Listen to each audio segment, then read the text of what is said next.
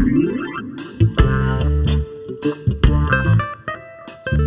Hallo und herzlich willkommen bei Grünzeugs, dem Politik-Podcast aus Koblenz. Wobei heute stimmt das eigentlich gar nicht so genau, weil ich sitze hier gerade in Mainz im Abgeordnetenhaus und ich darf auch gar nicht sagen, willkommen hier in Koblenz, äh, Pia und Stefan, weil ich bin ja zu Mainz äh, oder in Mainz zu Besuch heute. Trotzdem erstmal Hallo an euch beide.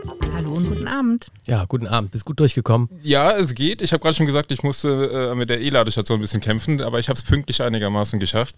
Ähm, schön, dass ich heute hier sein darf in Mainz. Das hat ja am Abend vor Vorabend der, des Landesparteitags wunderbar heute funktioniert. Pia Schellhammer und äh, Stefan Jakob sitzen mir hier gegenüber und wir wollen heute über das Thema Inklusion, Förderschule, aber auch generell über das Thema die Landesarbeitsgemeinschaft Bildung und Weiterbildung und alles, was damit zusammenhängt, sprechen. Und natürlich morgen, ich habe schon gesagt, steht der Landesparteitag an. Die Folge wird vermutlich erst danach veröffentlicht, aber reden können wir trotzdem drüber. Ich habe gesagt, ich stelle euch gar nicht so weit vor, sondern ihr könnt euch kurz selbst vorstellen. Stefan, willst du vielleicht mal ganz entgegen äh, der üblichen äh, Vorgehensweisen, Stefan, willst du einfach mal anfangen? Die Pia kennen unsere HörerInnen nämlich schon. Die Pia ist nämlich, ähm, ich glaube, der Gast, der von extern am häufigsten schon bei uns im Podcast war. ja, okay. Stefan Jakobs, ich bin ähm, Sonderpädagoge, so hieß das damals noch, als ich es studiert habe. Also bin heute, sagt man, Förderschullehrer. Im Moment tätig als Vorsitzender des Hauptpersonalrates ähm, für die Förderschulen im Bildungsministerium. Da sind aber dann die Leute auch zu vertreten, ähm, die in der Inklusion tätig sind. Das heißt, alle Beschäftigten, die in Abordnung in den Schwerpunktschulen unterwegs sind, werden von uns mitvertreten. Und dann ist der Strauß eigentlich schön breit an Einblicknahmen, die man so in die Schulen des Landes hat. Schwerpunktschulen und Förderschulen, ja. Genau, das wird ja heute unser Thema werden. Äh, ein kurzer Schwenk zu Pia, die sitzt hier links neben mir und ich kann sie gar nicht so richtig angucken, damit wir ins Mikro sprechen können. Aber Pia, schön, dass auch du heute wieder Zeit hast für Sehr uns. Gerne. Deine Zeit ist, glaube ich, kostbar, aber trotzdem äh, hast du die Zeit gefunden. Parlamentarische Geschäftsführerin bist du. Ja. und äh, aber auch vor allem, und das eben heute, deswegen der Podcast mit dir, bildungspolitische Sprecherin. Korrekt. Das hast du gut Was kann ich noch sagen, um dich vorzustellen? Oder was möchtest du sagen, ähm, um dich vorzustellen? Ich bin in der dritten Wahlperiode Abgeordnete hier in Rheinland-Pfalz und ähm, habe jetzt einen besonderen Fokus in den letzten eineinhalb Jahren auf die Bildungspolitik gelegt. Ja, und ich freue mich einfach auf, auf den Austausch. Also es ist eine total dicht bepackte Zeit aktuell. Nächste Woche beschließen wir erst den Landeshaushalt, morgen ist Landesparteitag, es knubbelt sich alles. Und umso schöner ist es, dass wir uns jetzt hier nochmal zum Podcast zusammengefunden ja. haben. Das kann ich nur so wiedergeben und wir starten auch eine kleine Sache. Kim wäre heute gerne dabei gewesen, die ist leider krank im Bett. Äh, an der Stelle gute, gute Besserung, Besserung, Kim. Ähm, hoffentlich bist du morgen zum Parteitag wieder fit. Das ist sein Ziel und wir hoffen, das klappt. Aber wir starten ganz üblicherweise mit einer kleinen Schnellfragerunde, um euch unseren HörerInnen ein bisschen vorzustellen. Und weil wir in der Weihnachtszeit sind, die erste Frage: Glühwein oder Tee, Pia? Tee. Du hast ja, glaube ich, gerade Tee im Glas, oder? Ja, tatsächlich, weil ähm, bis kurz vor Weihnachten ist noch total viel Arbeit angesagt und tatsächlich kam ich noch nicht wirklich zum Glühwein trinken. Aber ab Mittwoch, wenn wir den Landeshaushalt beschlossen, beschlossen haben, dann ganz viel Glühwein. Stefan, hast du schon Glühwein getrunken dieses Jahr? Nee, hab noch keinen getrunken. Also gerne ein Glas Wein, aber Glühwein trinke ich selten, also auch eher Tee. Okay, wo, wo kommst du her? Äh, aus einer Weinegegend, also aus dem Ruwertal in der Nähe von Trier. Gute Riesling, Steillagengegend, die kaum einer kennt. Geheimtipp. Aus gutem Wein kann man auch guten Glühwein machen. Ja, dann gibt es auch weniger Kopf. das stimmt. Mein unangenehmster, bleiben wir Weihnachten, mein unangenehmster Moment auf einer Weihnachtsfeier. Stefan. Es gab keinen. Ich habe kann, also kann dir gar nichts sagen. Ich wüsste nicht, dass es einen unangenehmen Moment mal gab. Vielleicht, also, weil ich zu viel Tee trinke oder so. Entweder ist das, dir ist nichts unangenehm oder du bist nicht unangenehm. Tja, vielleicht ist es leider ersteres. Pia, dein unangenehmster Moment. Äh, tatsächlich hatten wir in der Vergangenheit ähm, in der Fraktion oft die Weihnachtsfeiern so gestaltet, dass äh, jeder was Gekochtes äh, mitgebracht hat. Und ich habe tatsächlich äh, Chili äh, Sinkane mitgebracht und habe mich Stunden vor der Weihnachtsfeier die ganze Zeit gefragt, ob das vielleicht zu scharf geraten ist. Das war eher unangenehm, weil ich mir, ich habe einen riesen Topf für die ganze Belegschaft gekocht und habe mir dann Sorgen gemacht, ob es zu scharf ist. Und am Ende hat es allen irgendwie geschmeckt. Und dann, äh, also der unangenehme Moment war vor der Weihnachtsfeier. Meine Lieblingsstadt oder meine Lieblingsregion in Rheinland-Pfalz, Pia? Ganz klar Rheinhessen und Lieblingsstadt ist Oppenheim. Da komme ich her, da bin ich aufgewachsen, da lebe ich immer noch und das ist meine Heimat und meine Wahlheimat. Stefan, jetzt bin ich gespannt. Du meintest gerade, du kommst aus äh, Trier, aber wenn ich richtig informiert bin, gehörst du ja zum Kreisverband Mainz-Bingen. Heißt, du wohnst jetzt erst eher hier. Ja, ich bin seit 20 Jahren bereits hier oben in Rheinhessen, aber mache dann trotzdem mal ein bisschen Werbung für eine Gegend, die um Trier herum weniger bekannt ist. Also ich komme aus dem unteren Ruwertal, aus einem kleinen Dörfchen Kasel, geschrieben wie Kassel, nur mit einem S und auch deutlich kleiner. Aber die Gegend halte ich für sehr lebenswert nach wie vor. Und besonders schön finde ich von dort aus dem unteren Ruwertal ähm, auf einer alten Bahnstrecke, die man jetzt als Radweg umgebaut hat. Ja, viele wären froh, es wäre wieder eine Bahnstrecke, aber man kann wunderbar hoch Richtung Hermeskeil in den vorderen Hunsrück radeln und diese Gegend ein Geheimtipp, mal erschließen, das Fahrrad mitnehmen und mal von Kasel im Ruwertal nach Hermeskeil durch wildromantische Bachtäler. Wie du das hier beschreibst, dann müssen die HörerInnen ja morgen nach Kasel fahren, wenn sie das hören. Und Riesling probieren und, und einkaufen, selbstverständlich. Und, und ja, Tourismus wäre auch eine Branche für dich gewesen. ja, ich glaube, also mit so Worten, da bist du ja, ja. genau richtig aufgehoben. Ne? Ich habe schon gesagt, morgen ist unser Landesparteitag äh, und ich habe eine kleine Frage oder einen Satzanfang. Am meisten freue ich mich bei der LDV morgen auf Pia auf die vielen Gespräche mit den Leuten, die man sonst, also wir haben ja sehr, sehr lange keinen Präsenzparteitag mehr gehabt. Und ähm, für mich sind die Parteitage immer so ein bisschen wie ein Familientreffen. Ich bin jetzt seit 16 Jahren Mitglied und das waren immer jährliche oder zweimal im Jahr einfach Events, auf denen man sich einfach gesehen hat und ausgetauscht hat, mal Ruhe gefunden hat, bei einem Kaffee auch darüber zu sprechen, was jetzt gerade irgendwo in einem OV oder im KV los ist, auch ohne dass man da erst groß angereist ist. Und darauf freue ich mich eigentlich am meisten. Natürlich auch auf die Diskussionen und dass Katharina Dröge, die Bundestagsfraktionsvorsitzende, morgen kommen wird und die DGB-Vorsitzende Susi Wingerzahn kommen wird. Ähm, aber am meisten freue ich mich tatsächlich, äh, die ganzen Grünen von vor Ort zu sehen und auch die neuen Mitglieder, weil wir werden 37 Prozent neue Delegierte haben, die noch keinen Parteitag erlebt haben. Wahnsinn. Und das ist schon ein ganz schön großer Anteil. Ist total schön zu sehen, während Pierre das hier gerade erzählt, das können die HörerInnen leider nicht sehen, aber bist du so am Strahlen, dass du dich so ja. auf den, ich freue mich auch total auf den Tag morgen. Äh, bin noch jetzt, also bleibe auch heute in Mainz, treffen uns nachher noch mit ein paar Leuten, ein paar Grünen, gehen äh, noch das ein oder andere Glühweinchen vielleicht trinken oder Bierchen, wir werden sehen. Aber Stefan, worauf freust du dich morgen am meisten? Ja, auch auf persönliche Begegnungen, Treffen. Also man, wir sind ja alle Videokonferenz und Kachel geschädigt und mit Leuten mal wirklich sich gegenüberzustehen, miteinander zu sprechen und äh, die Unmittelbarkeit zu haben. Also persönliche Begegnungen, Netzwerken, miteinander ins Gespräch kommen vor Ort, darauf freue ich mich am meisten. Ja, es ist der erste äh, Parteitag seit Corona wieder in Präsenz. Ne? Ja. Also, mhm. genau. also mhm. Landesparteitag zumindest. Die BDK ja. war ja auch dann in Präsenz, aber ja, da äh, gebe ich euch vollkommen recht. Freue ich mich auch drauf. Und wo ihr gerade gesagt habt, ins Gespräch kommen, auch das wollen wir heute Abend, äh, über das Thema Inklusion.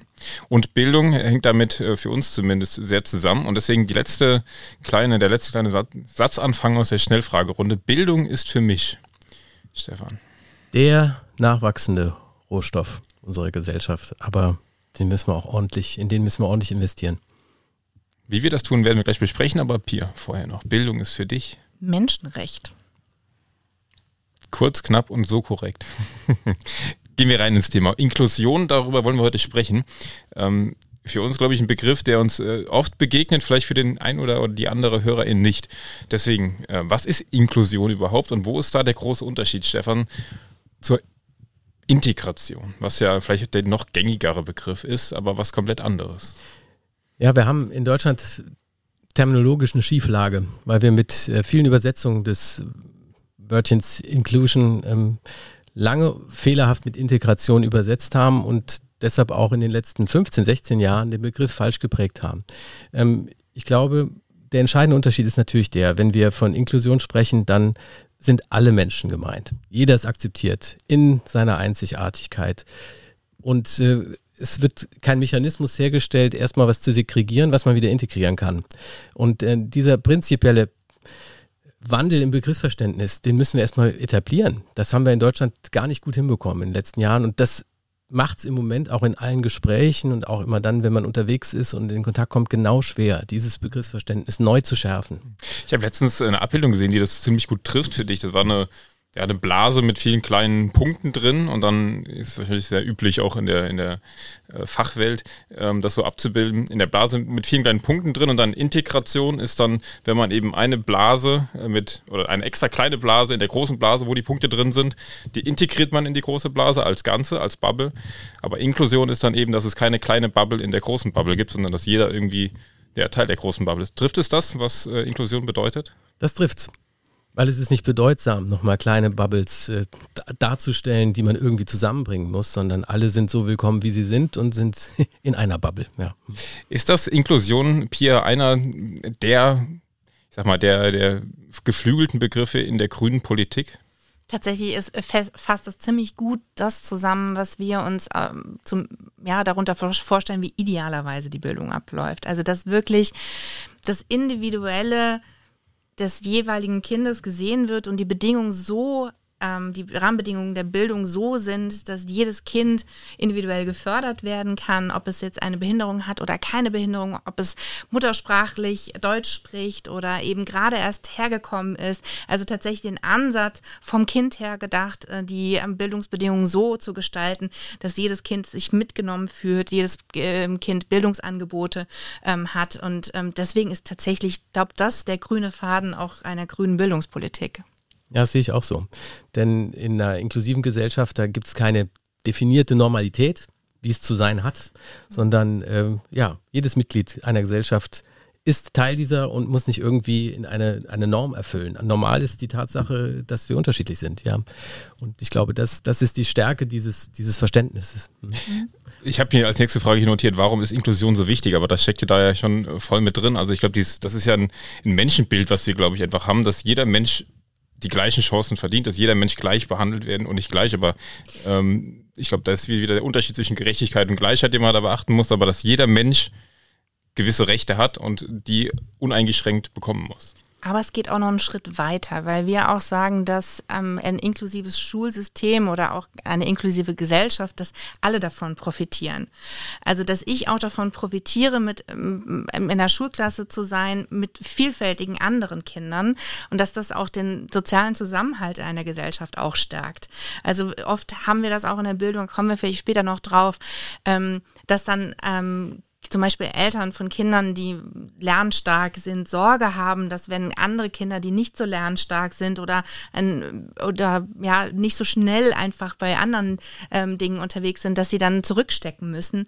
Aber ich sehe, dass es ein Riesengewinn ist, auch diese Vielfalt schon in der Schule kennenzulernen. Und so wie unser Bildungssystem ist, ist es leider so nicht. Mhm.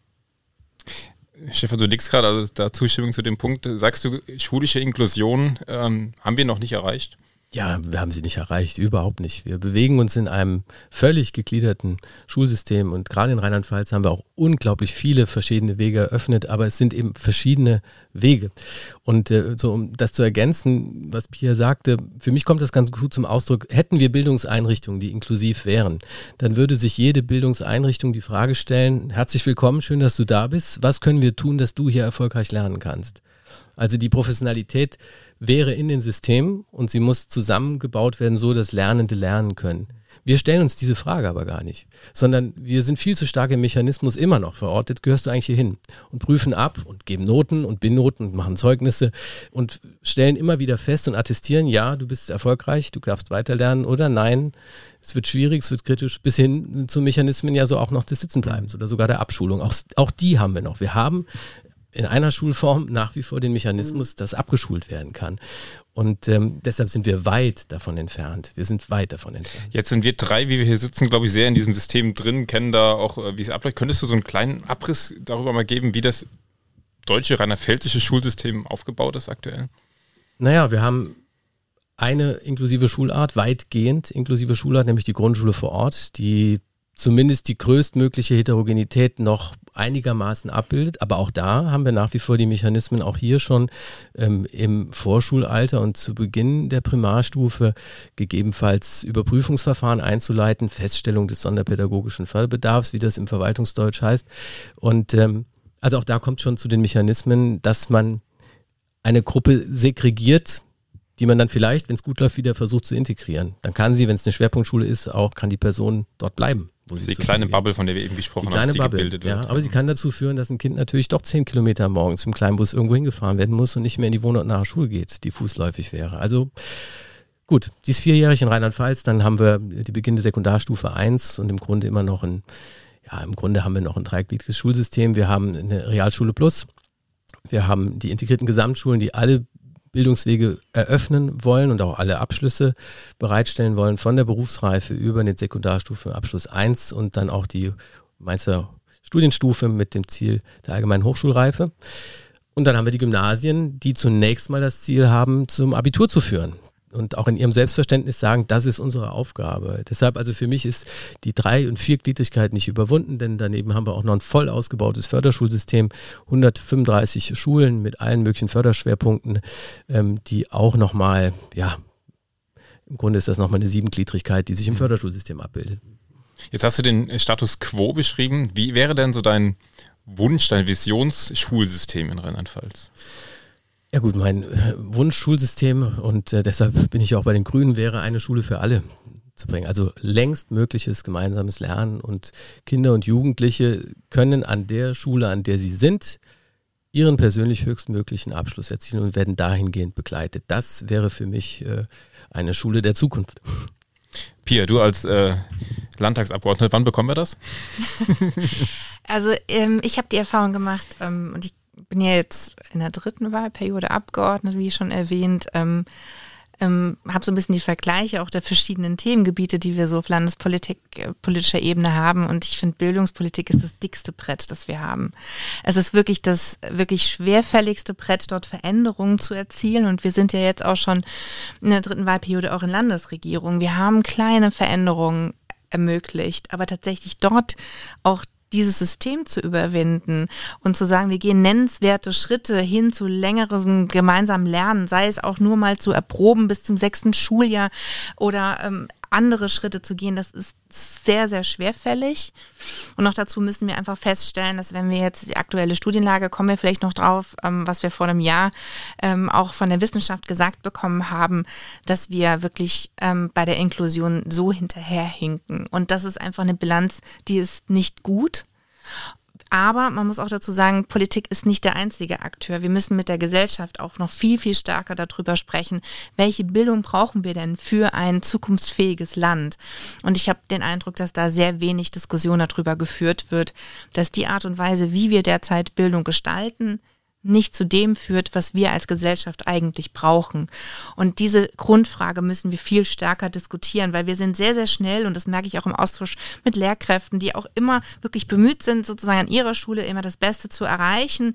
Und da, da merke ich auch ganz viel Engagement. Aber darüber hinweg sozusagen diese starren Formen, die wir hier alle kennen, mit denen wir selbst in die Schule gegangen sind, zu überwinden, das ist ein sehr, sehr langwieriger Prozess. Deswegen mache ich keine Prognose und muss auch sagen, dass ich inzwischen realpolitisch genug bin, dass ich sage, ich brauche jetzt erstmal kleine Schritte, weil im Hier und Jetzt gibt es schon Dinge zu tun, die sofort eine Verbesserung äh, ähm, erzielen würden, ohne sofort irgendwie die Schu alle Schulen zusammenzulegen und dahin zu kommen, was wir, was wir eigentlich bräuchten, wenn wir auch alle wissenschaftlichen Erkenntnisse, und das kommt auch noch dazu, wenn wir wirklich wissenschaftliche Erkenntnisse zugrunde legen, was für den Kompetenzerwerb von Kindern wirklich zielführend ist, dann müssten wir auch in ein solches Bildungssystem kommen. Aber für mich ist wichtig, da nicht sozusagen ähm, in diese Vision zu verharren, sondern zu gucken, was kann ich konkret für Schritte auch umsetzen, schon jetzt in der Landespolitik.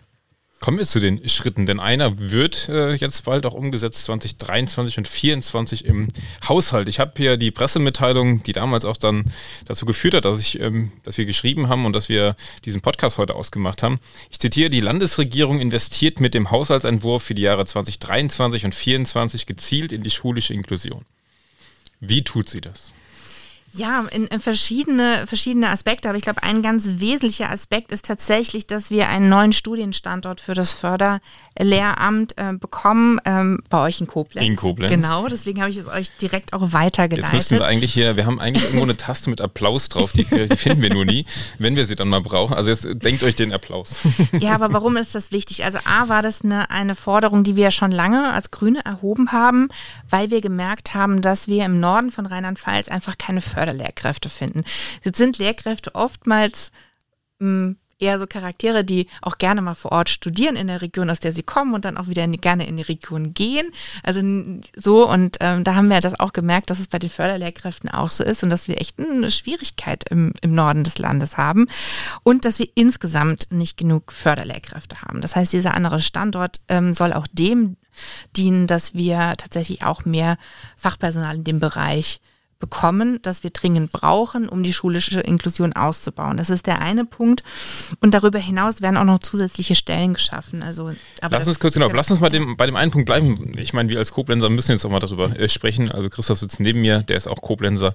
Ähm, wie wird das, weiß man schon, wie wird das konkret aussehen? Ähm, dass ja, wir so, die so richtig ist es ja noch nicht klar. Ne? Ja. Wir, wir, wir sagen halt äh, seitens der Grünen, aber auch jetzt äh, der diversen Fachverbände. Wir brauchen endlich die Studierbarkeit auch von ähm, Spezialistinnen für Sinnesbeeinträchtigungen, was wir in Rheinland-Pfalz zum Beispiel gar nicht haben. Also wer sich mit gehörlosen, schwerhörigen, blinden und sehbehinderten auseinandersetzt und in Rheinland-Pfalz arbeitet und äh, sich entscheidet, hier zu leben und zu arbeiten, der hat das definitiv hier nicht studiert. Das heißt, wir haben die Expertise gar nicht im eigenen Land. Wir müssen importieren, was überhaupt nicht mehr klappt. Also das ist, in, wir haben einen bundesweiten Fachkräftemangel. Also mir persönlich wäre es wichtig, dass wir das dort anschließen. Und und äh, dass das auf jeden Fall gewährleistet ist.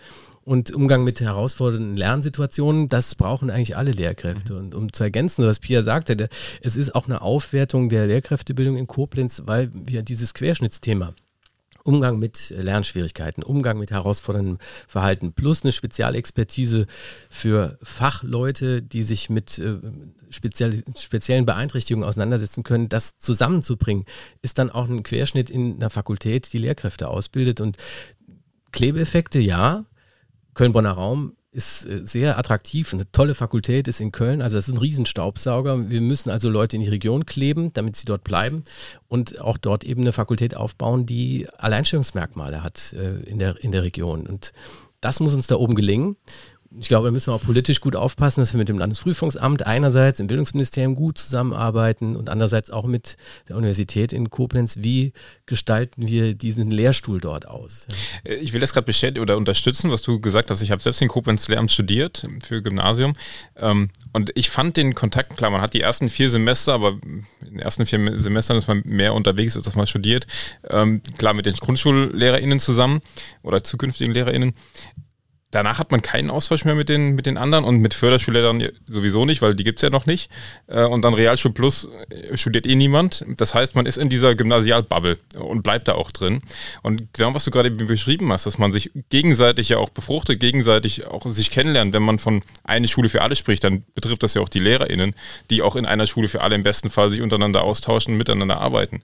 Und ich glaube, das, äh, wenn das gelingt, dass man auch da einen Austausch unter den Studierenden schafft, ähm, wäre das ein riesen Mehrwert auch für für, alle Lehrämtler an der Uni Koblenz. Ja, das, das gilt generell. Wir haben das eben, sind wir relativ zügig weitergegangen. Aber für mich ist halt ein Schlüssel im Hinblick auf inklusive Bildung eben auch äh, Lehrkräfteausbildung komplett neu zu denken. Wir bilden ja noch wahnsinnig vertikal in den Säulen der Schularten aus. Und wir bilden eben nicht aus für heterogene Lerngruppen, für größtmögliche Heterogenität, nämlich dann, wenn Beeinträchtigungen dazukommen, sondern wir haben Speziallehrämter. Du hast gerade gesagt, ne, bestimmte Lehrämter haben große Schwierigkeiten, überhaupt noch Studierende zu finden. Bei anderen Gymnasien ist noch ein großer Run, da gibt es auch noch gewisse Überhänge für bestimmte Fächerkombinationen. Ähm, aber wir bilden zu säulenartig aus. Und deshalb brauchen wir ein anderes Verständnis auch von Lehrkräftebildung in der ersten Phase, genau das, was du beschreibst. Man muss mit Fachinhalten in Kontakt kommen, man muss ein gewisses Grundwissen haben zum, zu herausfordernden Verhältnissen des Lernens, man muss gewisse Basiskenntnisse haben und darüber hinaus natürlich die fachwissenschaftliche Expertise, um äh, als Fachfrau, Fachmann äh, an Schule gut tätig sein zu können. Und je breiter eine Fakultät aufgestellt ist, desto eher kann das natürlich gelingen. Ja, Im Moment haben wir die Voraussetzungen nur in Landau, die wir da auch nicht nutzen. Aber die prinzipiellen Voraussetzungen haben wir im Moment in Rheinland-Pfalz, nur in Landau. Ich glaube, das große Thema LehrerInnen-Ausbildung könnten wir eine eigene Folge machen. Mhm. Äh, da gibt es auch so viel, äh, was den Praxisanteil zum Beispiel angeht oder was die, die Verzahnung angeht und auch dann ja, den Übergang mit, mit, dem zweiten Staatsexamen. Das halten wir mal fest, machen wir eine eigene Folge zu. Das ist eh ein Thema, was mir sehr auf dem Herzen brennt, weil ich es alles jetzt hinter mir habe. Letztes Jahr gerade, nein, dieses Jahr noch, im Sommer das Ref abgeschlossen ähm, und jetzt ganz frisch eben im, im Schuldienst.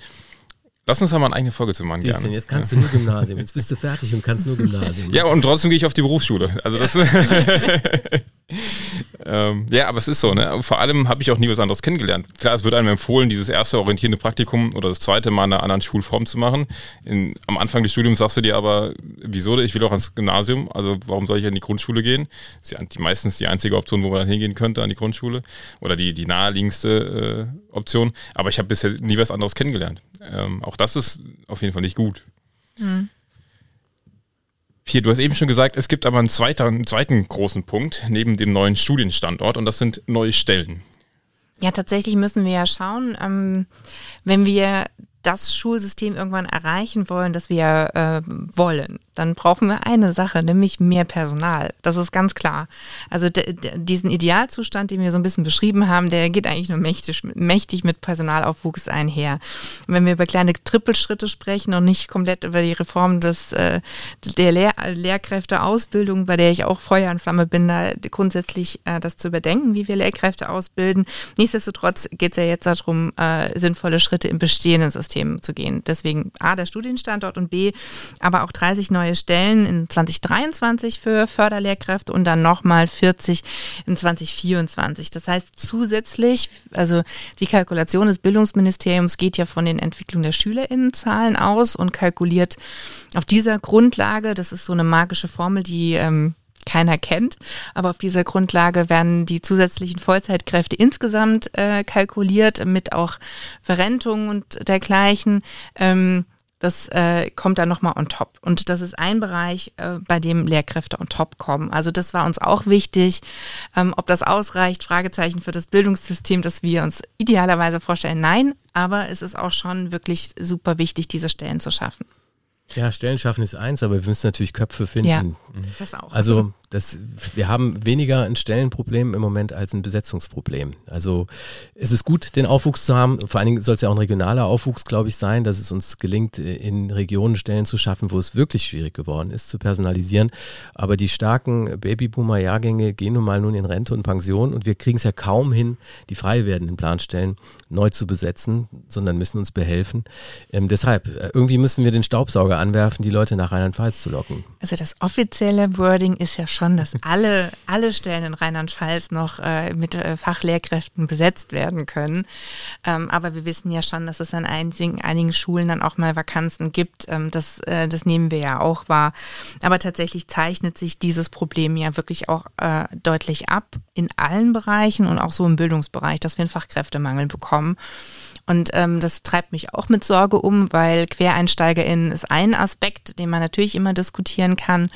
Das andere ist, was mir aufgefallen ist, dass wir es Lehrkräften, die nochmal ein weiteres Fach hinzu haben wollen, sehr, sehr schwer machen. Die müssen immer schön äh, nach Speyer fahren, äh, aus allen Ecken und Enden de, de, des Landes.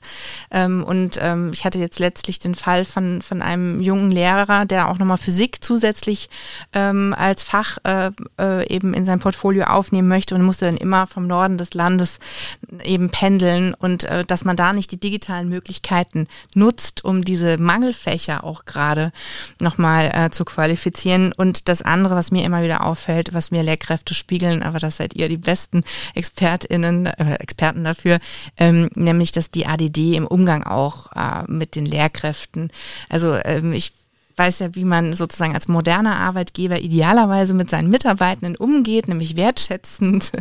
Und äh, das habe ich manchmal nicht so den Eindruck.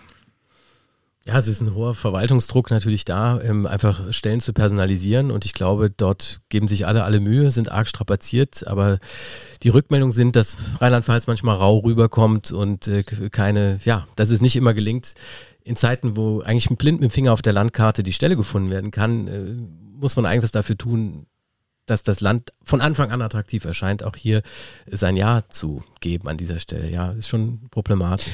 Absolut. Also ich glaube, wenn wir jetzt in andere Bundesländer gucken, es gibt welche, da läuft es besser, es gibt welche, da gibt es noch schlecht oder noch mehr Probleme. Ähm, was für uns eher Anreiz sein sollte, zu den Besseren gehören und nicht zu den Schlechteren gehören zu wollen. Was könnte man denn machen, um das attraktiver zu machen? Was, äh, wie siehst du das, Stefan? Was gäbe es für Möglichkeiten, noch als Land zu sagen? Jetzt, äh, Pia, hast du gesagt, der Umgang der ADD mit den MitarbeiterInnen wäre eine Möglichkeit. Wie kann man diesen Lehrerjob attraktiver machen? Also prinzipiell müssen wir genau darüber nachdenken, wieder mehr Studierende zu gewinnen. Also das Problem haben wir ja auch, wenn wir einen Fachkräftemangel haben, in dem wir schon mittendrin sind, der sich verschärfen wird, muss es uns gelingen, zu Beginn wieder mehr junge Menschen einzuladen, für diesen wirklich tollen Beruf zu werben. Und das gelingt uns im Moment nicht ausreichend gut. Also wir müssen die Studierendenzahlen wieder hochbringen. Ein, eine Möglichkeit ist, okay, Standorte stärken, Querschnittsthemen gut etablieren, attraktive Universitäten haben für die Lehrkräftebildung, dass sie sich des Themas auch annehmen und ja, auch keine Angst machen vor diesem Beruf, sondern immer wieder, da spricht jetzt aber auch der Gewerkschafter in mir zu sagen, wir müssen auch dazu beitragen zu sagen, das ist ein toller Beruf, es ist wertvoll, den zu lernen und äh, macht das. Und ähm, das ist der eine Aspekt, der, glaube ich, gesehen werden muss. Auf der gewerkschaftlichen Ebene müssen wir natürlich auch dafür sorgen, dass es ein attraktives Arbeitsfeld bleibt, äh, damit es keine Augenwischerei ist an der Stelle. Da sind wir natürlich mit der Politik auch im, im engen Austausch. Bier, was denkst du, wie kann man den Lehrerjob attraktiver machen? Mm, ja, tatsächlich ähm, das, was mir aktuell, wenn ich ähm, in Schulen unterwegs bin, oft entgegenschlägt, ist die sehr, sehr angespannte Situation jetzt auch nach der Pandemie. Also ich habe den Eindruck, dass die Schulgemeinschaften oft sehr am Limit sind äh, und äh, tatsächlich erstmal wieder durchatmen wollen, in den Normalbetrieb kommen wollen und dann die Situation tatsächlich ähm, mit großen Klassen immer wieder ein Thema ist. Ähm, ich spreche mit vielen Lehrkräften, die einfach sehr, sehr gerne wesentlich individueller fördern würden und an den Rahmenbedingungen letztendlich scheitern. Und ich glaube, das ist nicht einfach das, wo sie ihr Engagement eigentlich hinlenken wollten. Und jeder möchte ja im Endeffekt wirkmächtig auch mit dem, was er tagtäglich macht, sein. Und dann manchmal auch in die Resignation gehen oder auch natürlich Erkrankungen kommen durch die, durch die Belastungssituation. Hm, ich glaube, da ist tatsächlich das, was auch für die SchülerInnen das Beste wäre, nämlich in Richtung kleinere Klassen, ähm, auch äh, kleinere Fördergruppen zu haben, ähm, auch möglicherweise ähm, weg aus diesen klassischen Klassenräumen ähm, hin zu Lernlandschaften, in dem auch kleinere Gruppen lernen können und individuelles Lernen ermöglicht wird ähm, oder idealerweise zwei Lehrkräfte in einer Gruppe auch sind. Also all das, ähm, was wir ja auch sagen, was für die Inklusion gut wäre, wäre meines Erachtens auch sehr, sehr förderlich tatsächlich für den Spaß und die, auch die Sinnstift, das Sinnstiftende an diesem wunderbaren Beruf. Und natürlich das auch, dass wir ganz klar als Arbeitgeberland auch diese Wertschätzung ausdrücken. Ähm, wir sprechen ja auch äh, manchmal, wenn wir mit Gewerkschaftsvertretern äh, reden, über die A13, was ja in anderen Bundesländern Entwicklungen gibt. Ich glaube, das wäre auch nochmal ein starkes Sehr Signal. Guter Impuls, ja, ja, ja, ich weiß. Ich mache das nur, um Fleißsternchen bei dir zu bekommen, aber es ist ja unsere grüne Beschlusslage. Deswegen kann ich das ja auch ohne Probleme hier an der Stelle sagen. Es ist unsere grüne Beschlusslage, aber die hat nicht ihren Weg in den Koalitionsvertrag gefunden, aber wir bleiben dran. Aber es gibt auch noch andere Aspekte wie die Kosten der Schöpfungspauschale und so. Also es gibt so ein paar Sachen, wo man schon auch kleinere und größere Stellschrauben machen kann. Und generell gibt es, glaube ich, auch eine Diskussion, wie reformiert man das Berufsbeamtentum? Wohin gehen wir insgesamt mit dem Berufsbeamtentum, was, was kann man da eben noch in die Wege leiten. Aber ähm, ich glaube, das Wichtige ist, ein Arbeitsumfeld zu schaffen, in dem man gerne arbeitet. Und das Ganze auch noch kombiniert mit einem Ganztagsausbau. Das heißt. Ähm, Jetzt hast du aber alle Punkte ja, es ist, es ist ein dick, wie gesagt, ich ja. habe ja gesagt, Bildungspolitik ist das dickste Brett. Ja, aber es, sind, äh, ist natürlich ein Thema. Wenn wir, wenn wir sagen, wir haben mittlerweile gut 1000 Ganztagsschulen von den 1600 Schulen. Aber in den wenigsten Fällen natürlich äh, Gebäude da dahingehend ertüchtigt für die, von denen du sprachst, modernen Lernlandschaften und Gebäude zu sein, in dem man den Tag verbringt, ne? Lebens- und Lernzeit hat. Viele Kinder und Jugendliche schlagen um 7.30 Uhr an ihrem Schulhaus auf und einige verlassen es erst um 17.30 Uhr. Und dort wird ja die meiste Zeit des Tages verbracht für viele, viele junge Menschen. Und ähm, so sehen unsere Schulen ja noch nicht aus. Wir haben ja nach wie vor die langen Kasernenflure, von denen dann Räume abgehen, die in der Regel 60 Quadratmeter und rechteckig sind. Und äh, jetzt wurde eine Kreidetafel ausgetauscht durch ein Whiteboard oder ein Smartboard. Ähm, und da ist eben auch noch viel zu tun für das, was du da beschreibst. Und was dazu kommt, wenn eine andere Gebäudestruktur da ist und wenn man helfende Kompetenzen im Sinne von echter Multiprofessionalität in die Schulen holt und sagt, okay, hier wird gelernt, hier wird gelebt, hier können genauso auch äh, Schulsozialarbeiter und Therapeutinnen und Therapeuten arbeiten für Kinder, die Unterstützung brauchen. Hier ist vielleicht eine Stadtteilbücherei etabliert, vielleicht auch ein äh, Mutter-Kind-Café, eine Anlaufstelle, ähm, also niederschwellige Angebote im Quartier machen, dann sehen diese Schulen anders aus. Und wir wissen ja auch, wo es die gibt. Es ist ja auch, auch da haben wir wieder mal kein Erkenntnisproblem, ähm, sondern wir haben eine wahnsinnige bauliche Substanz, die da ist, die wir auch brauchen. Wir können ja nicht aus dem Stand 1600 Schulen neu bauen, aber wir müssen mit all den Pflöcken, die wir neu einschlagen, dann auch wirklich neue Wege gehen, um gute Beispiele zu entwickeln. Bei dem einen Punkt äh, multiprofessionelle Teams kommen wir gleich nochmal drauf, aber ist mir gerade auch eben nochmal gekommen, wie kann man Schule oder den Lehrerberuf äh, attraktiver machen? Ich finde auch, wenn man einfach mal Lehrer Lehrer sein lässt und nicht, also ich sag mal, ich bin als Lehrer ja, ich bin Lehrer, aber ich bin auch gleichzeitig IT-Beauftragter, ich bin äh, Bibliothekar, ich bin Aufsichtsperson in der Pause, ich bin Verwaltungsmensch, wenn es um Verwaltungssachen geht. Das sind ja alles Berufe, die habe ich nicht oder die wollte ich nicht machen, als ich das studiert habe. Ich will Lehrer sein, ich will meine, meine SchülerInnen ausbilden, ich will mit denen arbeiten, ich will aber nicht meine Zeit verschwenden, Noten einzutragen oder die Pausenaufsicht zu machen oder den Laptop zu reparieren, der runtergefallen ist oder sonst was. Also ich glaube, wenn wir über multiprofessionelle Teams reden, und jetzt haben wir noch gar nicht über Schulsozialarbeit gesprochen, ähm, ist das ein großer Punkt, dass die Schule nicht von Lehrern oder LehrerInnen allein getragen werden kann. Ja, und das wissen wir auch lange. Auch die Schulen, die erfolgreich sind im Land, sind Schulen, die es geschafft haben, viele Professionalitäten anzudocken an ihre Schule, eine gute Arbeitsteiligkeit herzustellen, zu schauen, was bringst du mit, was kannst du hier einbringen, was bringe ich mit, wo sind die Schnittstellen, wie teilen wir uns die Arbeit auf? Und das zu erleben, miteinander Schule zu gestalten und zu entwickeln, das äh, war mir zum Beispiel vergönnt an, an meiner Schule in Ingelheim, dass wir dort eben äh, eine Schule entwickelt haben, die ist dann auch, ähm, der Prophet im eigenen Land gilt ja lange nichts, ne? dann muss man sich halt Schulpreise aus dem Bundesgebiet einheimsen, um, damit da endlich mal hingeschaut wird. Und das war erfolgreich. Aber es war deshalb erfolgreich, weil viele Professionen miteinander gearbeitet haben und weil die Schule sich als Ort im Quartier geöffnet hat. Für Eltern, für Schulsozialarbeit, für Therapeutin und alle konnten dort vor Ort äh, tätig sein und wirksam sein. Ja. Mhm. Das entlastet auch. Ich habe in meinem Team gearbeitet. Seit ich im Beruf drin bin, habe ich Teamsituationen erlebt. Mhm. Ja, und die, der, der Best äh, Case wäre natürlich, wenn man dann noch Team-Teaching, also wenn man noch zwei im Team und noch unterrichten könnte. Da sind wir ja dann auf einer ganz neuen Ebene, wenn das flächendeckend möglich wäre. Ja, das war so bis 2012 ja. ganz gut möglich. Und seitdem haben wir den Bruch. Jetzt kann man die Grafik unseren Hörern nicht zeigen. Wir haben einen Aufwuchs auf mittlerweile 300 Schwerpunktschulen. Wir haben aber auch noch 135 Förderschulen und alles, was wir da an Kräften extra, diese Kurven kreuzen sich. So um das Jahr 2012 herum haben wir auf einmal einen Kreuzungspunkt. Dann wachsen Schwerpunktschulen auf, ohne dass was anderes abschmilzt und wir wir haben aber absoluten Zahlen, nicht mehr Vollzeitäquivalente im System. Das heißt, seit zehn Jahren haben wir einen Aufwuchs von Schulen, ohne dass wir einen Aufwuchs an Personal haben können, sondern versuchen uns mit Umverteilung zu helfen und ähm, da begann es auch schwieriger zu werden mit Teamteaching. Ne? Mhm. Das wird dann problematischer. Aber es ist super. Ich kann es dir empfehlen. Also yeah. am Gymnasium wird es schwierig damit. Muss man gucken, oder? Ja, in der aktuellen Schule, äh, auf der ich gerade bin, machen wir es tatsächlich freiwillig in den Freistunden, dass wir uns gegenseitig unterstützen und äh, ja, einfach hospitieren oder mit, miteinander unterrichten. Mhm. Und das ist ein Riesenunterschied, ob ich so unterrichte oder ob ich alleine vorne stehe und äh, vielleicht bei einem, einem nur helfen kann oder wir im Team gucken, der hat gerade ein Bedürfnis, aber die anderen wollen was anderes machen. Ähm, also ich glaube, langfristig müssen wir dahin. Das muss Teil der Vision oder ist ja auch Teil der Vision. Aber wir haben ja äh, eine gute Nachricht: 30 neue Stellen in 2023 und 40 im Jahr 24. Da wollte ich noch mal einmal. das sind die Trippelschritte. Ja, genau.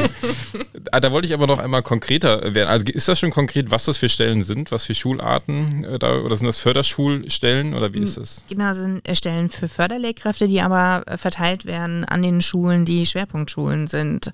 So ähm, ist ja das System in Rheinland-Pfalz, dass diese Schulen ähm, äh, eben die Inklusion umsetzen sollen. Und äh, ja, da wird dann personell, also ich meine, die Schwerpunktschulen haben uns auch zurückgemeldet, dass sie Personalbedarf haben. Also es ist jetzt nicht so, ähm, dass das, dass das falsch ist, aber wir stärken damit halt das Bestehende oder die Idee dahinter, dass es sozusagen Schulen gibt, die als Regelschule Inklusion betreiben und die anderen halt nicht. Und mhm. das ist halt einfach äh, nicht das System, das wir uns vorstellen, sondern dass alle Schulen inklusiv arbeiten sollen. Ja, das ist die Steilvorlage, ne? auch zur Wissenschaftlichkeit. Du hast es eben angedeutet, vor einem guten Jahr, im September 21 kam das Phrase-Gutachten vom Wissenschaftszentrum für Bildungsforschung, vom BZB und hat uns natürlich für Rheinland-Pfalz gezeigt, Leute, der Weg, den ihr da eingeschlagen habt, ist ein Hohlweg. Ist auch klar. 1600 Schulen, 300, denen man eine ähm, Notwendigkeit etwas zu tun zuschreibt, was den anderen 1300 das Gefühl gibt, ihr seid da erstmal raus. Ähm, das kann, bringt uns nicht zur Inklusion. Da sind wir wieder bei der Eingangsdefinition. Da sind wir an Schulen, die betreiben Integration im bestmöglichen Sinne. Und ähm, wir haben solche, die das Gefühl haben können, lean back, ähm, wir sind erstmal nicht zuständig, wir sind raus. Ne? Ähm, und da haben wir die gelbe Karte bekommen. Das hat auch ordentlich gerappelt, glaube ich. Aber es hat natürlich nicht dazu geführt, dass wir jetzt einen äh, grundsätzlichen Wandel der Schulstruktur schon angegangen wären. Ja, und wenn man das jetzt so hört, dass es ja auch einfach ja, Grundlage ist, wissenschaftliche Grundlage ist und da eindeutig auch belegt ist, ähm, Pierre, woran, woran liegt es? Ist das ein, ein, ideologisches Ding, dass das nicht jeder so anerkennt? Äh, oder ist es ein, der fehlt da der Mut, dass man sagt, man macht jetzt große Schritte und keine Trippelschritte mehr? Oder woran denkst du, scheitert es aktuell? den hm. großen Wurf zu machen. Wie weit kann ich ausholen? Wir haben äh, Zeit bis morgen zum Parteitag. Nein, ähm, also ähm, zum einen haben wir meines Erachtens hier in Rheinland-Pfalz eine Bildungspolitik, die jetzt sehr zögerlich insgesamt ist. Also sehr zögerlich ist, keine großen äh, Reformen anzustreben, sondern eher in Anführungszeichen sanfte Übergänge. Ähm, man hat sich ähm, sehr, sehr schnell seitens des Bildungsministeriums äh, dahinter verschanzt, weiter an den Schwerpunktschulen festzuhalten. Ähm, und wir Grüne mussten erstmal überlegen, wie gehen wir jetzt damit um? Also was sind jetzt die Punkte, weil wir haben das Phrase Gutachten wirklich sehr ernst genommen und haben auch gesagt, ja, es bestätigt das, ähm, was wir eigentlich als Überzeugung haben. Und wir wollten eigentlich auch schon bei den Koalitionsverhandlungen verbindliche Ziele. Also wie schaffen wir tatsächlich ähm, die Steigerung der Inklusion Schritt für Schritt als, als, als Ziel zu, zu definieren. Also richtig mit ähm, auch so mit Meilensteinen und ähm, das wollte man so verbindlich nicht. Ähm, also es wird jetzt ein sehr ja, ein, ein Diskussionsprozess zur Schule der Zukunft gestartet. Das ist ein sehr ein partizipativer Prozess, bei dem wir nicht genau wissen, was das Ergebnis sein wird. Ähm, und ähm, auch die wissenschaftliche Begleitung soll irgendwie stattfinden, ähm, die für mich total entscheidend wäre auch, wenn wir sagen, wissenschaftliche Orientierung wäre total wichtig. Aber tatsächlich wird es nicht ähm, sozusagen mit einem solchen Ziel eines komplett inklusiven Schulsystems vorangetrieben. Und ähm, äh, wir Grünerseits haben dann gesagt, okay, wir wollen jetzt aber nennenswerte Schritte gehen in dieser Wahlperiode. Und der erste Schritt ist jetzt tatsächlich der Studienstandort. Also einfach mal Fachpersonal im bestehenden System auszubauen, damit die Schwerpunktschulen eben das Personal bekommen. Und man zeigt, das sind gute Schulen. Lass doch alle Schulen so sein. Also, dass die Schwerpunktschule dann zur Regelschule insgesamt wird. So, das kann man ja mal so rumdrehen. Ähm, und dass wir äh, eine neue Schulbaurichtlinie bekommen, die diese Lernräume, die ich eben beschrieben habe, ermöglicht. Und äh, dass die Sonderschulverordnung von 1986 74. 74. 74, echt? Ich dachte 86. Es gibt noch ein paar zwei. Novellen. Also genau, in der Pressemitteilung stand 1974. Ja, also es gab, ich glaube, der letzte Stand ist 86, das, äh, aber tatsächlich ist sie so ja, alt. Ja. Es ist egal. Also die ist sau alt. Sie ja. heißt aber schon nicht mehr Hilfsschulordnung, so wäre es in der Kaiserzeit. Sondern Sonder Sonderschulverordnung. genau, und dass äh, wir zumindest die Zusage haben, dass es eine Inklusionsverordnung geben soll. Äh, sie lässt auch noch auf sich warten, ähm, aber dass wir diese Flöcke einfach einschlagen. Weil wenn wir gleich die, die Metadiskussion zur eine Schule für alle und wir machen jetzt sozusagen Inklusion an jeder Schule, haben wir sofort auch sehr, sehr starke Widerstände. Also sofort wird von dem mm, Kind mit dem maximalen Unterstützungsbedarf her argumentiert ähm, und nicht von den Vorteilen her argumentiert. Wir haben eine sehr, sehr vom Negativen her ausgerichtete Diskussion bei solchen Schritten und ich will viel eher über die Chancen für unsere Gesellschaft und die Chancen, die in jedem einzelnen dieser Schritte liegen, reden. Und dann kriegen wir viel hin auf dem Weg irgendwann zum Idealzustand. Stefan, du bist, äh, habe ich eben, glaube ich, gar nicht gesagt, aber du bist Sprecher der LAGB, der Landesarbeitsgemeinschaft Bildung und Weiterbildung. Vielleicht habe ich es auch schon gesagt. Macht nichts, da habe ich es wiederholt. Äh, wie siehst du das als in dieser Rolle? Äh, die Arbeit jetzt auch der bildungspolitischen Sprecherin äh, äh bei uns, äh, der Grünen oder generell der Bildungspolitik in, in Rheinland-Pfalz. Ähm, geht dir das alles schnell genug? Im Hinblick auf Realpolitik, die wir gerade schon ja, angesprochen haben. Nee, es geht natürlich nicht schnell genug. Also vor allem, wenn du 20 Jahre im System tätig bist und äh, seit 20 Jahren eigentlich weißt, Erkenntnisprobleme haben wir nicht, wir müssen was verändern, dann geht es natürlich nicht schnell genug. Aber wir müssen natürlich auch im Rahmen der LRG unsere eigene parteipolitische Basis erstmal gut informieren, auch da, denke ich, wissenschaftsgeleitet herangehen, was wollen wir eigentlich? Denn wir haben natürlich auch Beharrungskräfte innerparteilich, die, die sind natürlich auch vorhanden. Wir haben äh, viele Kolleginnen und Kollegen, die äh, haben ihre Kinder auch weiterhin sehr gerne auch am Gymnasium unterwegs und stellen auch das Gymnasium prinzipiell nicht in Frage. Aber ich sage auch nicht, das Gymnasium muss in Frage gestellt werden, aber der Auftrag, den es sich gibt als Schulart, den müssen wir erweitern. Der muss, äh, der muss angepasst werden. Der kann auch inklusiv sein. Ja? Also die Grundlage ist zunächst mal eine breite Diskussion auch innerparteilich gut äh, auszutragen und ja, hier auch die richtigen Worte zu finden und Beschlusslagen zu überprüfen, die ja viel weiter sind, glaube ich, als teilweise die Basis. Und ähm, Aber das muss ja, da müssen Kohärenzen mhm. hergestellt werden. Auf jeden Fall. Realpolitik ist das eine, Visionen entwickeln ist das andere, aber auch die eigene Basis äh, gut mitnehmen. Ja. Und da stehen wir am Anfang, auch was diese Thematik angeht, die müssen wir neu bespielen. Wir haben diese Ratifizierung in Deutschland der UNBRK 2009 vollzogen. Die UNBRK ist von 2006. 2009 hat Deutschland Vielleicht sie erklärst du kurz, was die UNBRK also ist. eine Behindertenrechts, die UN okay. Behindertenrechtskonvention. Ah, mir war die Abkürzung nicht bekannt. Genau, ja. und die hat uns eben zur Inklusion verpflichtet und Deutschland hat sich dazu verpflichtet. Und wenn wir dann sehen, welche Schritte sind wir in jetzt bald 14 Jahren gegangen, und welche Schritte sind andere Länder gegangen? Teilweise kommen sie aber auch von einem deutlich besseren Stand. Ähm, da sind wir nämlich wieder bei der Sonderschulordnung. Wir haben nämlich das große Problem, dass wir in den 70er Jahren einen wahnsinnigen Ausbau auch des Förderschul-, damals Sonderschulsystems hatten, wohl gemeint, dass man glaubte, in möglichst homogenen Lerngruppen kriegen wir die bestmögliche Förderung hin. Deshalb ist die so aus der Zeit gefallen ein maximal gegliedertes Schulsystem, um maximal homogene Lerngruppen zu bilden, weil das Voraussetzung sein sollte für den größtmöglichen Bildungserfolg. Das wissen wir, das wissen wir, dass das völlig über, überholt ist. Aber solange diese Strukturen natürlich da sind, werden sie auch bedient und sie sind schulstrukturell da. Und es ist natürlich in den Köpfen drin. Und wir bilden ja auch noch so aus. Also all das trägt dazu bei, dass es kleine Schritte sind und deshalb ist es höchste Zeit, wir brauchen neue Verordnungen, dann haben wir eine andere Grundlage und äh, die Wissenschaft hat uns schon lange geliefert, äh, wir müssen bildungspolitisch in Rheinland-Pfalz nachziehen. Absolut. Deswegen hat mich auch die, die Pressemitteilung damals so sehr gefreut. Ich habe dir aus dem Urlaub dann geschrieben, total geil, äh, mega, lass uns eine Podcast-Folge zu machen, weil es so wirklich ein guter Schritt ist. Es ist vielleicht auch mehr als ein kleiner Trippelschritt. Also das kann man, glaube ich, schon sagen. Sie ähm, bewegt sich doch. Der Tanker Bildungspolitik bewegt sich doch. Ja, der Tanker äh, Bildungspolitik ist ja auch größer als äh, was wir bisher angeschnitten haben. Ich habe gerade auch schon gesagt, äh, Stefan als Sprecher der LAG.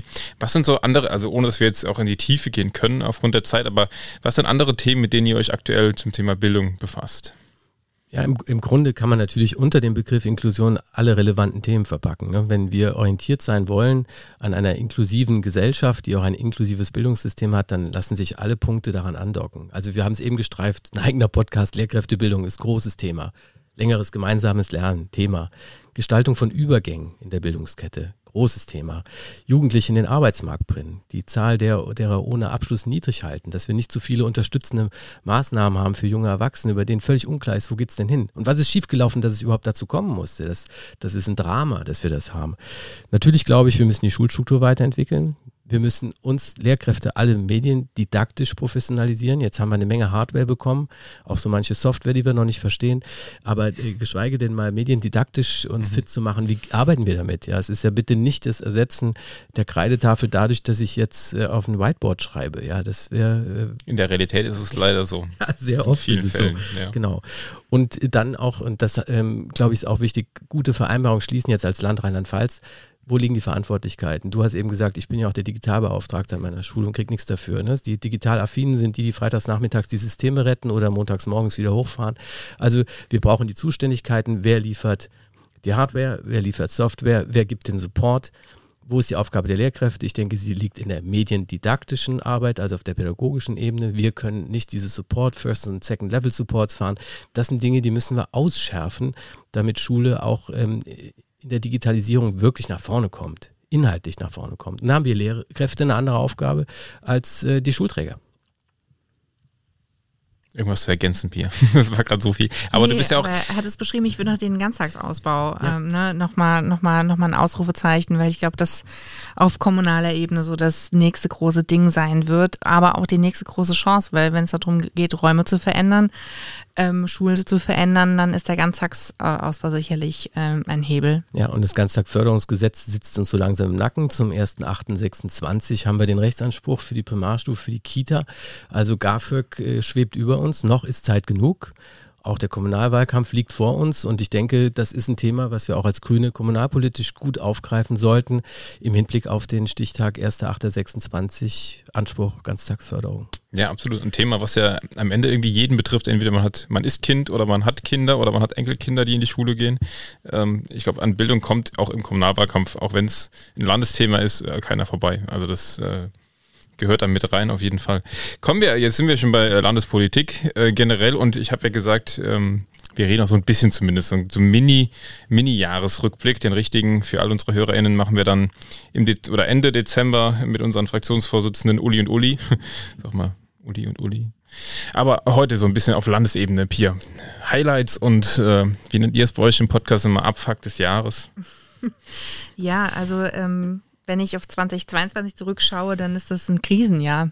Also ähm, 2021 war schon ein sehr, sehr hartes Jahr, ähm, einfach, einfach politisch ein hartes Jahr mit, mit zwei Wahlkämpfen und vielen Diskussionen dort drumherum und natürlich noch Corona. Aber 2022, jetzt auch noch mit der Kriegssituation mitten in Europa, den Auswirkungen, die wir hier auch direkt haben, noch den Auswirkungen von Corona. Die, wir merken ja sehr, sehr stark, wenn wir jetzt äh, auch äh, an Kinder und Jugendliche denken, welche Auswirkungen die Pandemie auf Kinder und Jugendliche hat ähm, und dann noch die Kriegssituation, diese überlagernden Krisen, die sich zuspitzende Klimakrise, die wir 2021 so dramatisch in Rheinland-Pfalz ähm, wahrnehmen mussten durch die Flutkatastrophe und 2022 die ganze Aufarbeitung, die uns auch als Grüne ziemlich durchgeschüttelt hat, auch die SPD durchgeschüttelt hat. Ähm, das war schon, also es war auf Landesebene, landespolitischer Bühne ähm, herausfordernd diese Aufarbeitung der Flutkatastrophe. Ähm, es war ähm, herausfordernd die Aufnahme von Geflüchteten, ähm, sowohl in den Kommunen als auch in den, im Bildungssystem. Ähm, viele Kinder, die auch mehrfach traumatisiert äh, durch die Kriegssituation in unsere Schulen gekommen sind. Wir haben sehr viel Geld in die Hand genommen, um die Kommunen dabei zu unterstützen, um die Schulen zu unterstützen, die Situation zu bewerkstelligen. Die großen Sorgen, was die Energiekrise anbelangt. Wie wird der Herbst, wie wird der Winter? Wie können wir vorbereitet sein? Was macht die neue Bundesregierung in einer solchen Situation? Man guckt ja dann so als Landespolitikerin immer so nach Berlin. Was wird denn da jetzt gerade beschlossen? Ah ja, jetzt haben sie das beschlossen. Okay, das bedeutet, dass wir so und so viel Geld jetzt noch in den Haushalt reinpflegen müssen. Also alleine ähm, jetzt auch das äh, 49-Euro-Ticket, so happy ich äh, bin, hat jetzt nochmal im laufenden Haushaltsverfahren 75 Millionen Euro mehr bedeutet. Das sind, das sind, das sind Riesenbeträge für uns als LandespolitikerInnen. Und das können wir auch nur stemmen, weil wir endlich in einer finanziell besseren Situation sind als Land Rheinland-Pfalz. Jetzt auch nicht auf Rosen gebettet, also um jetzt nicht die Forderung äh, in den Himmel wachsen zu lassen. Und gleichzeitig haben wir werden wir drei Milliarden Euro Schulden aufnehmen, weil wir die Altschulden der Kommunen übernehmen. Wir haben die Verfassung geändert, ähm, damit wir die Altschulden, die Hälfte der Altschulden unserer Kommunen übernehmen können. Das ist bahnbrechend. Also ich hätte nie gedacht, dass Rheinland-Pfalz mal in einer finanziellen Situation sein wird, die Altschulden von den Kommunen zu übernehmen. Und gleichzeitig haben wir noch den kommunalen Finanzausgleich neu geregelt, also die kompletten Finanzbeziehungen der Kommunen. Das ist alles noch so nebenbei passiert, neben der Ukraine, neben dem Blick in die Ukraine, neben der Energiekrise, neben dem Aufnahme, der Aufnahme von Geflüchteten. Wir haben Zahlen wie eben 15, 16. Wir haben so solche Zahlen, auch steigende Zahlen aus Afghanistan, aus Syrien, aus Iran. Und die Lage ist, wirklich so, dass die Kommunen aufnehmen. Sie sind teilweise schon wirklich äh, an der Grenze, was äh, Wohnraumkapazitäten anbelangt, aber es ist, es läuft. Und ich bin irgendwie auch sehr, sehr stolz, was äh, die Rheinland-Pfälzer in dieses, in diesem Jahr geschaffen haben auch, was die Kommunen schaffen, was die Schulen schaffen. Ähm, das ist äh, vielleicht das absolute Highlight mhm. daran. Aber es ist, muss ich jetzt ganz ehrlich sagen, in den Jahren, in denen ich in der Politik bin, das knüppelhärteste Jahr. Und ich dachte schon 2021 mit der Flutkatastrophe und den Wahlkämpfen und, und all dem wäre es das gewesen. Aber 2022 war schon sauhart. Bei dir auch, Stefan? Ja. Ich glaube für uns alle, aber. Ja, ein sehr anstrengendes ähm, Jahr. Hm, sehr, ja, weil man die Krisen eben nicht Stück für Stück abarbeiten kann, sondern es kommt immer noch was oben drauf. Ähm, und das macht mit uns allen was, ne? keine Frage. Es, es, es überlagern sich Probleme, ohne dass die an einen schon abgelöst sind und das macht so anspruchsvoll. Und dann zurück zu unserem Beruf, dann eine nächste Generation, das Gefühl zu vermitteln in den Bildungssystemen, ja, ein positives, einen positiven Blick auf Zukunft zu entwickeln. Das soll uns dann auch gelingen. Das ist nicht leicht, ja, diese positiven Ausblicke zu schaffen, weil viele an über den Belastungsgrenzen, zumindest an den Belastungsgrenzen dran sind. Und das ja jetzt seit einigen Jahren. Ähm, ja, aber es ist unsere Aufgabe, das zu vermitteln, den Blick nach vorne zu richten. Und es ist anstrengend, sehr mhm. anstrengend. Ja, anstrengend, aber auch schön und vor allem der Blick nach vorne gerichtet wird auch morgen auf unserem Landesparteitag. Und ähm, Pia, du hast eben schon gesagt, worauf du dich am meisten freust, auf die Menschen, auf die äh, auf die Netzwerk, auf das Netzwerken, auf die, das Bierchen am Abend vielleicht, auf äh, die gemeinsamen Gespräche. Aber was steht, so ein, ein kleiner Ausblick auf morgen äh, und dann, oder Rückblick ist es, wenn die HörerInnen diesen Podcast hören. Ähm, was steht an? Was, worauf kann ich mich morgen freuen? Mm, ja, also wir kommen jetzt zum ersten Mal wieder in Präsenz zusammen und ähm, werden einen sozialpolitischen Schwerpunkt, ähm, also tatsächlich solidarisch durch die Krise, also Solidarität auch in der Krise, die verschiedenen gesellschaftlichen Gruppen miteinander, dass wir das zusammen eben schaffen, aus diesem positiven, diesen positiven Ansatz, den, den Stefan auch eben erwähnt hat und auch gleichzeitig als Standardbestimmung für uns Grüne, dass wir in diesen multiplen Krisen auf im Endeffekt auf Bundesebene, auf Landesebene und auch in vielen Kommunen. Ihr seid ja auch stärkste Kraft da in Koblenz. Habt ja auch, äh, tragt ja auch ähm, damit äh, dazu bei, wie es dieser Stadt geht, dass wir einen klaren Wertekompass haben und, und uns daran auch orientieren in diesen Krisen und auch aktuellen Stabilitätsanker sind. Also wer hätte denn gedacht, dass wir in einer so schwierigen Situation als Grüne zwar immer über die Dinge miteinander diskutieren, aber trotzdem klar durch diese Krisen navigieren und es auch mal aushalten, wenn wir mal Dinge machen müssen, die im Widerspruch sind, aber um zu einem höheren Ziel oder einem weiteren Ziel zu kommen langfristig. Und ähm, wir wollen auf dem Parteitag auch diese drei Zeitebenen, also was ist jetzt aktuell, die Entlastungspakete, was können wir, was können wir aktuell machen, aber auch was ist das Morgen, also der, der wirklich noch stärkere Ausbau der erneuerbaren Energien, aber auch ähm, tatsächlich, wie können wir die Kommunen auf diesem Weg unterstützen. Wir werden ja 250 Millionen Euro in die Hand nehmen für kommunalen Klimaschutz davon 180 Millionen direkt an die Kommunen, dass sie Maßnahmen vor Ort eben in, in, umsetzen können, weil wir ja das ganz klare Ziel haben und dass das Übermorgen, also die dritte Zeitperspektive, also das Heute, das Morgen und das Übermorgen, ähm, dass, wir, dass wir die Klimaneutralität schaffen. Und das alles mit auch im sozialen Aspekt, dass wir sagen, das ist ganz wichtig für unsere Gesellschaft, dass wir zukunftsfähig sind, dass wir zusammenhalten können, müssen diese Maßnahmen ergriffen werden. Und das ist so letztendlich das, was wir auch mit dem Leitantrag morgen ausdrücken werden, weshalb wir auch die DGB-Vorsitzende eingeladen haben, weil uns ganz wichtig ist, wir sind nicht nur die Nerds, die die Windräder bauen, sondern wir sind auch die, die durch diese, diese erneuerbaren Energien, diese Friedensenergien auch möchten, dass die Gesellschaft eine Grundlage haben, dass wir nicht die soziale Spaltung voran, äh, vorantreiben, dass wir Wertschöpfung generieren. Und ähm, das soll so ein bisschen der Spirit morgen sein. Und natürlich wollen wir abfeiern auch den Erfolg, dass wir so viel Geld, zum Beispiel für den kommunalen Klimaschutz, also diese 250 Millionen Euro, das ist schon echt. Äh, kein anderes Bundesland hat aktuell ein solches Paket, das bei den Kommunen ankommt, zusätzlich zu der kommunalen Entlastung Altschulden habe ich erwähnt, äh, kommunaler Finanzausgleich. Also wir befähigen richtig, dass Kommunalpolitik auch echt wieder richtig Spaß macht. Vielleicht erstmal kurz auf Koblenz runtergebrochen für unsere Koblenzer HörerInnen. Das sind allein 4 Millionen Euro für Klimaschutz für Koblenz und äh, wir haben jetzt am 10. Januar unsere nächste Kreismitgliederversammlung. Da werden wir auch ausführlich darüber diskutieren, was eigentlich für Maßnahmen damit alles umgesetzt werden kann. Und das ist ja jetzt mal wirklich, also im wahrsten Sinne des Wortes Politik, die ankommt, also Klimaschutz, der ankommt oder der umgesetzt werden kann durch Maßnahmen, die hier getroffen werden.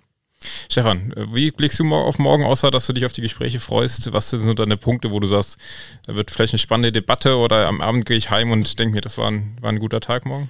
Ja, ich glaube, dass es wichtig ist, nach, in Krisenjahren und nach Krisenjahren, die es auch noch nicht mehr ermöglicht haben, miteinander zusammen zu sein und für Dinge gemeinsam sich nochmal zu verorten ne, und sich gemeinsam nochmal die Hand zu geben oder sich unterzuhaken, dass es dafür auch wichtig ist, genau zusammenzukommen. Also dieses Abfeiern, Dinge benennen und vor Ort zusammen in dem Gefühl sein, okay, wir haben es nochmal gesehen, es ist wieder möglich, wenigstens ist es schon wieder möglich, miteinander zu tagen und da Kraft aufzunehmen. Ja, das, ich glaube, das ist auch nicht zu unterschätzen, um, um all diese Schritte zu gehen. Wenn man das nur auf Kacheln miteinander äh, klar macht, ja, auf einem digitalen Parteitag und äh, dann Landespolitik sich äh, über Pressearbeit äh, und über Verschaltung in Videokonferenzen abspielt, das hat, kann nicht dieselbe Kraft aufnehmen. Und ich glaube, wir brauchen wir brauchen wieder miteinander Kraft und die spürt man am besten, wenn man miteinander tagt. Deshalb die Themen, ja, wie Pia sie anspricht und äh, diesen Impuls und Kraftimpuls mitnehmen und Anlauf nehmen für einen Kommunalwahlkampf. Und dafür ist es gut, morgen hier in Mainz hoffentlich kann man es dann so sagen, zusammengekommen zu sein. Ja. Also es, es, gibt ja noch weitere Anträge neben dem, neben dem Leitantrag, um das vielleicht noch das Bild zu komplettieren. Wir haben auch einen Antrag zur Cannabis-Legalisierung, auf dem stehe ich auch als Unterstützerin. Das wird ja auch. Wenn ich richtig informiert bin, kommt er ja auch von, von Bernie, oder? Genau, Karl Bernhard von Also das Heusinger, ist ein Urkoblenzer Antrag. Genau, das ist, das ist äh, der KV-Thekenflügel oder wie auch immer ihr euch nennt. Ähm, so nennst nur du uns. ja, immer wenn die Koblenzer Bilder posten, sind sie mit einem Bier am Start. Deswegen. Und jetzt der Cannabis Hier steht gerade gar nichts auf dem Tisch. Guck mal, kaum ist man in Mainz, steht kein Bier mehr auf dem Tisch. Ist die Versorgung Also, hier im Abgeordnetenhaus ist Wahnsinn. auch. Äh, das, Muss ich mir gut überlegen, soll, ob ich überhaupt nochmal hier soll aber ab. Januar besser werden, habe ich gehört. Okay, ich bin gespannt. Da muss ich nochmal kommen. Ja, ähm, und dann gibt es nochmal einen Antrag auch ähm, zur kritischen Infrastruktur, den auch Karl Bernhard, aber da habe ich auch mitgearbeitet, weil ja auch die IT-Struktur, ähm, also die IT-Sicherheit auch Teil der kritischen Infrastruktur ist. Und es gibt jetzt noch einen Dringlichkeitsantrag zum Staatsbürgerschaftsrecht. Ihr alle habt die Diskussion in der Öffentlichkeit ähm, mitbekommen. Es soll die Reform des Staatsbürgerschaftsrechts anbelangt, was Zuwanderung, was auch Einbürgerungen anbelangt, ähm, äh, neu geregelt werden. Und wir kriegen erheblichen populistischen Wind, gerade von der Union. Und wollen auch nochmal markieren, wie wichtig ein modernes Staatsbürgerschaftsrecht ist. Auch, und wir hatten es vorhin mit dem Fachkräftemangel. In allen Branchen schlägt es uns entgegen. Und wir brauchen Menschen, die hier eine Bleib, also die schon hier sind und eine Bleibeperspektive haben, aber auch Menschen, die sagen, ja, ich gehe nach Deutschland, da kann ich ähm, eine gute Perspektive für mich und für meine Zukunft finden. Und deswegen haben wir nochmal Katharina Binz, äh, Miss Bakan und ich zusammen noch diesen Dringlichkeitsantrag, unter anderem stehen auch noch andere dran, alle anderen haben auch mitgewirkt, aber das war uns nochmal ganz wichtig, das auch nochmal mit auf den Parteitag zu bringen und da auch nochmal ganz klar zu sagen, da stehen wir Grüne wirklich ganz vorne, auch was, ähm, was diese Idee von, von einem modernen Einwanderungsland anbelangt. Total inklusives Thema, ne? Ja, auch das, auch dafür brauchen wir schulische Jetzt haben wir den Inklusion. Bogen gespannt. Ja, so, so schließt sich der Inklusion, das hast du eben gesagt, Stefan, betrifft eigentlich alle Bereiche in der Schule und alle Bereiche irgendwie auch im Leben. Und ich glaube, so können wir den Bogen auch spannen. Eine letzte Frage. Wir sitzen hier jetzt im 16.12.2022. Mal angenommen, wir sitzen heute in einem Jahr wieder hier oder vielleicht in Koblenz bei einem Bier. Ähm, was würdet ihr oder was müsste geschehen, was soll geschehen in diesem Jahr, dass ihr sagen könnt und zurückblickt und sagt, das war richtig cool an 2023. Das haben wir erreicht, das war, das war gut. Tja, gesellschaftlich wünsche ich mir, dass wir den Ukraine-Krieg äh, überwunden und irgendwie beenden können. Das wünsche ich mir sehr. Ich hoffe, dass wir für Rheinland-Pfalz im Ahrtal sichtbar weiter sind, auch gefühlt in, in, in den Menschen. Also, dass es wirklich, dass das Gefühl da ist, ja, es ist deutlich, hat sich deutlich was getan. Ähm, und äh, das wären für mich die zwei, die zwei großen Themen. Bildungspolitisch hoffe ich, dass die angesprochene Inklusionsverordnung äh, da ist. Wir wissen, wovon sprechen wir eigentlich. Ähm, und bildungspolitisch hoffe ich auch, dass die Schulbaurichtlinien angepackt werden. Sie stehen im Chorvertrag und sie müssen irgendwann mal, muss es mal losgehen, äh, dass wir da auch einen, einen Schritt weiter sind, in welche Richtung das geht. Also wenn uns das gelänge, im Großen wie im Kleinen, dann ähm, ja, kann man vielleicht etwas mehr durchatmen am wann? 16.12.23. 2023. Pia.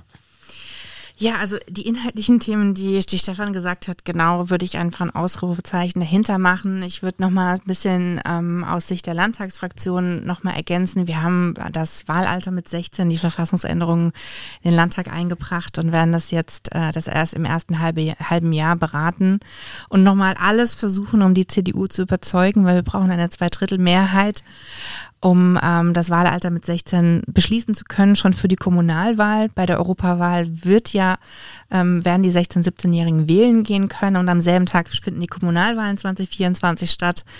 Und wenn wir die Verfassungsänderung nicht mit der CDU hinbekommen, dann werden tatsächlich weiterhin die Menschen erst ab 18 bei der Kommunalwahl wählen können. Und das, da versuchen wir gerade nochmal alles, äh, mobilisieren nochmal alles an Überredungen äh, bei der CDU und hoffen, dass sie im Mai zustimmen. Dann kriegen wir es nämlich hin. Ähm, und ich hoffe, dass ich einfach nächsten Dezember hier sitze und sage, ja, wow, nächstes Jahr werden die 16-, 17-Jährigen mit abstimmen. Wir brauchen nochmal eine Erstwählerinnenkampagne und alles ist super. Aber ähm, naja, und äh, dann hoffe ich, dass wir ganz viele tolle Kommunalwahllisten aufgestellt haben äh, bei den Grünen vor Ort, ähm, weil wir ein Jahr vor der Kommunalwahl ja beginnen können. Also ab Mai können dann die Listen aufgestellt werden. Und ich hoffe, dass dann ganz viele ähm, für die tollen grünen Listen kandidieren und wir Wahlprogramme vor Ort diskutiert haben, was wir denn erreichen wollen und das alles mit einer Zuversicht machen, weil die Punkte, die Stefan angesprochen haben, in die dass der Ukraine-Krieg beendet ist, dass wir da Perspektiven haben, dass wir äh, die Energiekrise in den Griff bekommen haben, dass wir Zuversicht haben und dass wir sagen, ja okay, ähm, jetzt nächste Kommunalwahl ist dann ein Kick-off, nochmal kommunal eins draufzulegen für die Grünen. Das mit Zuversicht und äh, allem, was ihr gerade so schön beschrieben habt, klingt schon sehr weihnachtlich. Ähm, lasst uns verabschieden in die Weihnachtszeit. Ich danke euch für das Gespräch heute, dass ihr mich äh, hier eingeladen habt nach Mainz. Es war eine wunderschöne Folge. Es hat mir sehr viel Spaß gemacht. Vielen, vielen Dank.